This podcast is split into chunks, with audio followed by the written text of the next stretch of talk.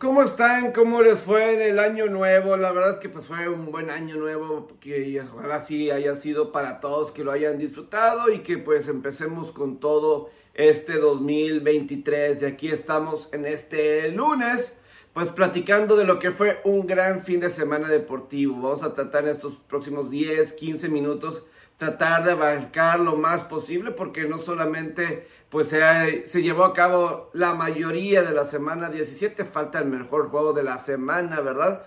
Pero también estuvo ya los mejores tazones colegiales y vaya que sí tenemos cosas de qué platicar de eso también. Empiezo con la NFL, que sé que es lo que a lo mejor a usted le llama más la atención, pero sí lo que es la, la NFL en la cuestión de a lo mejor hace unas semanas y dependiendo del equipo que vaya a hablar, pues a lo mejor es en cuestión de meses, ¿verdad? No sé, ¿cómo hay equipos, franquicias o jugadores que nunca los puedes dar por muertos? Hay algunos que sí. Hay unos que sabes que de, una instancia nunca se van a poder levantar de esas. Pero cuando eres un equipo como Patriotas, que tienes a Bill Belichick de entrenador, cuando tienes a Green Bay y tienes a un Aaron Rodgers, ¿verdad? De mariscal de campo. Cuando eres los acereros de Pittsburgh. Y pues la historia y la tradición.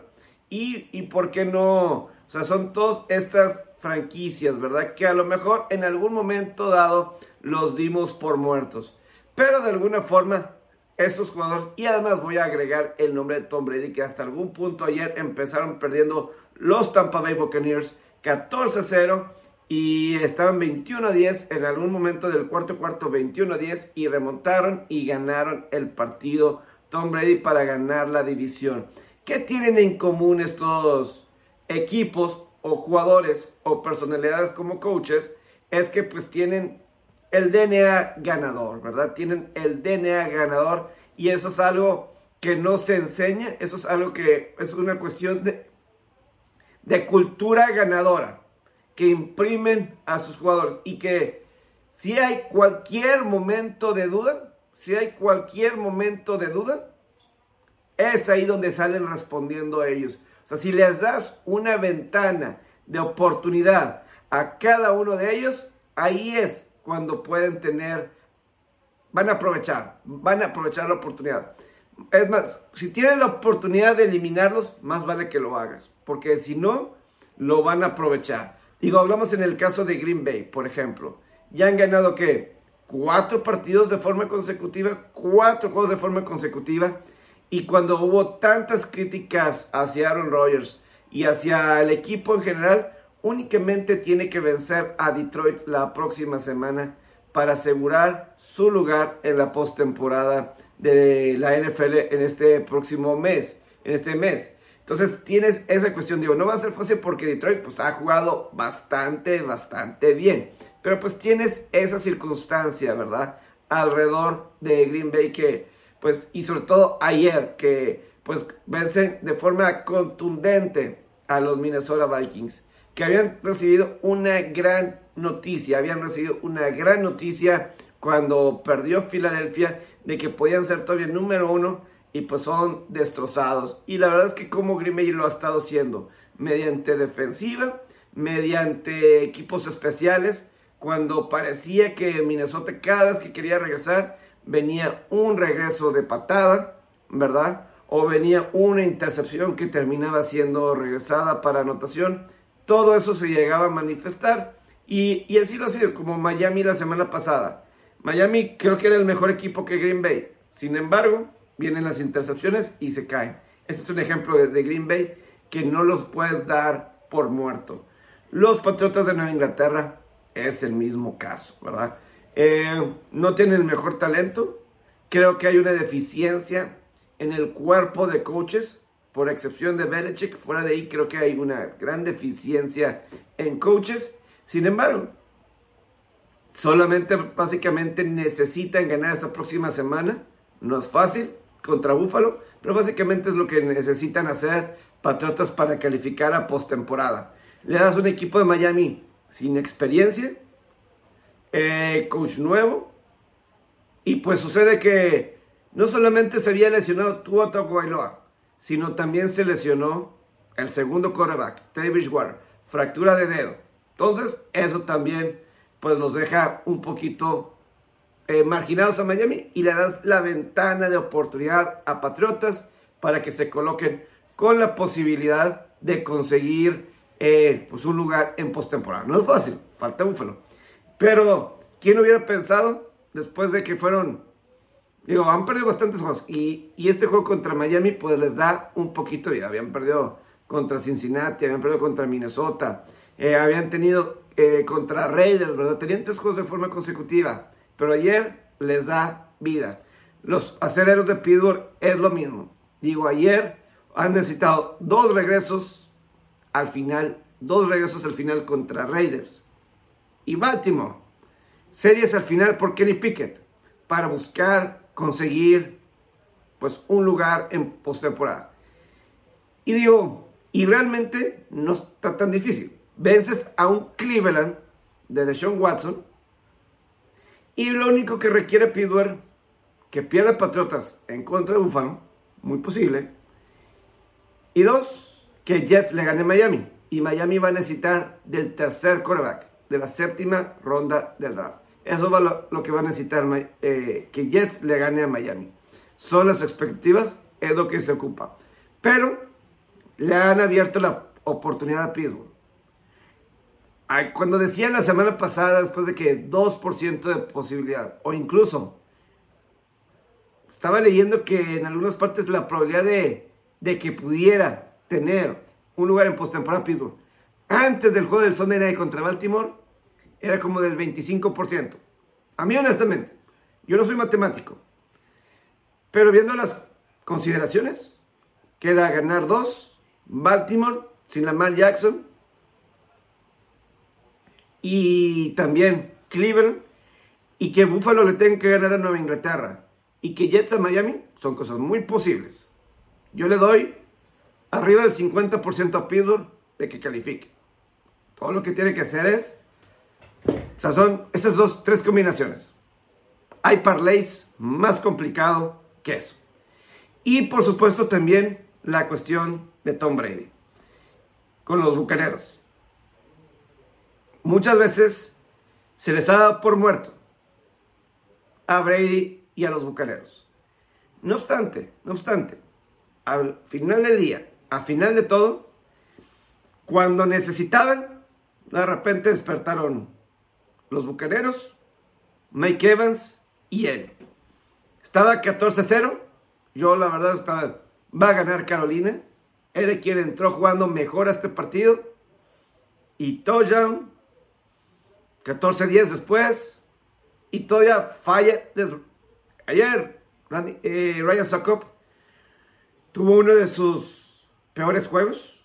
Realmente. Ryan Sokop con Tampa. Porque falló goles de campo. Cosas que los podía tener más cerca. Y luego pues se van al frente Carolina 21 a 10 y responden rápido. Antes de que supieras, ya tenía la ventaja. Ya tenía la ventaja Tampa Bay y pues con eso ya Tampa pues había amarrado la división sur de la conferencia nacional. Y la verdad, eso es el peligro de un Tampa. Tiene a Brady. Y si en playoff, ese puede ser el playoff de Dallas. Ese puede ser el playoff de Dallas se puede imaginar que algo así vas a desconfiar en una conferencia nacional que realmente faltan corebacks de calibre o de, o de experiencia, cualquiera de las dos. Tienes un partido a Tampa y a Tom Brady. Los vamos a dar por muertos en un juego de postemporada. Más vale que no. Creo que hay varios ganadores en esta semana número 17. Creo que una, felicidades a los gigantes de Nueva York. Por primera vez desde el 2016 clasifican a postemporada. Desde ya se quitó la maldición de Justin Bieber, porque la última vez que calificó a postemporada, Gigantes celebró. Los Giants, ¿saben cómo celebraron los Giants? Los receptores liderados por Beckham Jr., fueron de fiesta. viajaron de fiesta a Miami para festejar con Justin Bieber. Desde entonces no habían calificado postemporada. Pero Daniel Jones, muy bien, cuatro touchdowns. Ellos son, para mí, los ganadores, uno de los ganadores, al igual, al igual que los Dallas Cowboys, porque crece la posibilidad de que sean número uno. Que sean número uno, porque todo lo que necesita es que Filadelfia pierda contra Gigantes y ellos, y creo, creo, creo, creo, no me hagan mucho caso, no tengo aquí en la mano, pero con la derrota de Minnesota, ahí está con la posibilidad. Ahora, una desventaja para Dallas es que Gigantes ya clasificó postemporada. Si Gigantes hubiera estado obligado a ganar para calificar, es otra cuestión. Pero Filadelfia pues, está obligado, va a buscar ser el uno sembrado. Y todo lo que ocupa es ganar. Yo creo que Filadelfia ayer, en mi opinión, no sé si se desvelaron el 1 de, de enero, pero fue patético lo que hicieron ayer las Águilas en contra de Nuevo Orleans. Patético. No hay palabra. Imperdonable. El juego desde los coaches hasta los jugadores. No sé qué hicieron. Y la verdad, el público en Filadelfia, muy light. No estamos acostumbrados a esos. Ahí sí era para reventarlos. Porque no hay justificación para el partido que dieron en contra de Nuevo Orleans. Patético, terrible. Quiero terminar la cuestión de la sección de NFL diciendo esto. Hoy es el gran partido. Buffalo en contra de Cincinnati. En Cincinnati. Y he escuchado mucho que Buffalo es el mejor equipo y que no sé qué tantas cuestiones más. Pero sí voy a decir esto en el caso de Cincinnati. Seguimos siendo los campeones. We are still the champs. Entonces, Buffalo es quien tiene que venir a nuestra casa y ganarnos. Ellos son los que vienen a Cincinnati y vienen a, nos, a la casa, a la casa del campeón. Y eso es lo que Cincinnati y todos se deben de dar cuenta. No va a ser fácil, pero Cincinnati es el campeón. Y para Buffalo ser campeón, van a tener que venir acá y ganar este juego. Así de sencillo. Entonces, y además otra cuestión. Para mí, el resultado de Baltimore-Pittsburgh lo vuelve más obligatorio, le agrega más importancia a este juego para Cincinnati. ¿Por qué? Si Baltimore hubiera ganado ayer, pasara lo que pasara hoy, Cincinnati tendría que ganar el domingo, hubiera tenido que ganar el domingo para ganar la división. Ganar o perdiera, no hubiera tenido significado para ganar la división. Solo ver si todavía tendría oportunidad para ser el uno sembrado. Pero al perder Baltimore, tienes la iniciativa de ganar la división. Y eso, te quitas un peso de encima y nada más tendrías que checar si todavía tienes posibilidad de ser número uno. Entonces, somos los campeones y tratamos de mantener el, del campeón. Y eso es algo que Buffalo va a tener que lidiar. Entonces, es algo que tienen que checar. Por último, lo de la NCAA. Con los grandes partidos. Quiero empezar primero con Bryce Young, el quarterback de Alabama. de Alabama. Respeto bastante lo que hizo Bryce Young.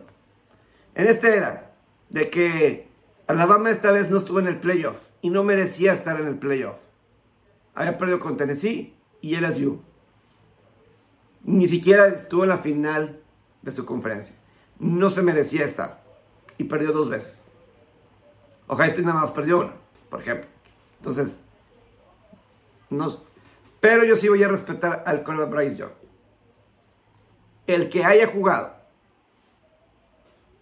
a pesar de que todo parece indicar que se va de Alabama, porque puede ser la primera selección en el draft. Pero a mí me muestra eso, competitividad, terminar procesos. Y eso a mí, en lo particular, me agrada. Eso en lo particular a mí me agrada de lo que se puede llegar a convertir. Y hay otros, dice que a lo mejor no es muy alto, el caso de Bryce Young. pero a mí me habla de competitividad y de liderazgo. Y además creo que es un buen coreback. Ha tenido armas, ¿verdad? Pero yo sí aprecio. Y en la posición de coreback, por ejemplo, un Kenny Pickett el año pasado jugó el Sugar Bowl con la Universidad de Pittsburgh y no jugó. Will Levis, este año de Kentucky, proyectado alto, no jugó su tazón esta semana pasada. Entonces, primero que nada, un reconocimiento para Bryce Young. Eh, fue un mal fin de semana para los hermanos Harbaugh. John Harbaugh pierde, ayer ventaja en contra de Pittsburgh. Pierde ventaja en contra de Pittsburgh. Y pues están a una nada, a una nada de dejar ir la división norte de la conferencia americana. Por su parte, Jim Harbaugh, Michigan, que se salvaron que Ohio State no haya terminado con la sorpresa. Se salvaron de eso. Porque hablas de Michigan que era súper favorito. Era súper favorito. Y a diferencia del año pasado que se enfrentaron a Georgia, claramente Georgia era mejor. Pero aquí sí es lamentable y sí es una decepción tremenda. Y Jim Harbaugh, puede haber excusas de que para mí era anotación lo que quitaron. Para mí sí era en, en el segundo cuarto se había puesto el juego 14-10. Sueltas el balón. Por eso nunca dices, ah, la yarda 1. Se tiene que terminar. Pero para mí, si es desafortunado y es Jimmy Harbaugh, muy buen coach, pero no puede ganar campeonatos. Eran el mejor equipo el sábado que TCU. Pero pérdidas de balón, ineficiencia en la zona roja, los mató y le abrió la oportunidad a TCU. Terrible, terrible lo de Michigan. Sí quiero decir esto por parte de TCU. Tienes, tienes. Es increíble todo lo que ha crecido la Universidad de TCU en fútbol americano. Y mucho inició realmente, y obviamente están los coaches, etc. La era de Andy Dalton, de mi Andy Dalton o sea, él estuvo del 2007 al 2010. Súper exitoso esa era, que fueron dos veces a tazones BCS. 2009 perdieron el Fiesta Bowl contra el Boise, State de Kellen Moore. Y luego el 2010 cuando vencieron en el Tazón de las Rosas a Wisconsin. Entonces, pues, ya vemos que TCU le va bien en esos tazones contra equipos del Big Ten. Pero pues lo que significó, porque además en aquel entonces TCU todavía no estaba en la conferencia del Big 12, estaba en la Mountain West. Pero eran equipo chico y le vencieron al equipo de los grandes. Y ahora, pues le toca del otro lado de la moneda. Ya son parte del Big 12 y por ahí habían tenido buenas temporadas ¿Se acuerda un año entre TCU y Baylor que no les alcanzó, ¿verdad? Para tener las votaciones y todo eso. Esta vez sí. Pudieron estar en playoff con todo y que perdieron en el juego de campeonato del Big 12 en tiempo extra contra Kansas State. Esta vez las alcanzó y dieron la sorpresa. Y un partido para la época el de Georgia y Ohio State. Ohio State se merecía ganar el juego probablemente. Lo jugaron mejor. Una bestia que es Marvin Harrison Jr. Una bestia. Pero a lo mejor mañana, porque ya se está acabando el tiempo, le dedico un poco más al Ohio State Georgia. Porque la verdad se merece este juego poco más de lo espectacular. Todo corresponde a lo que ha sido el mejor año colegial de fútbol americano para mí desde el 2015. Finales en temporada regular imprevistos, últimas jugadas inimaginables. Y eso se vivió en este 2015, 2022, con sorpresas, sorpresas, sorpresas, uno tras otro, tras otro, tras otro. Y culminó con dos de los mejores, con el mejor playoff, juegos de playoff que hemos visto en esta era del College Football Playoff. Que tengan un gran inicio de año.